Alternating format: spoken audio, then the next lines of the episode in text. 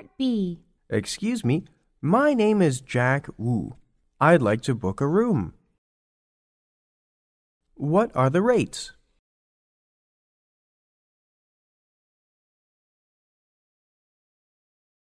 I'll take a single for three days. Okay, I'll arrive tomorrow. Part B.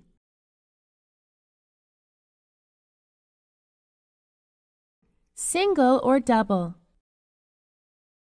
It's 100 US for a single and 150 US for a double. Okay, just come to the front desk at the lobby. See you then.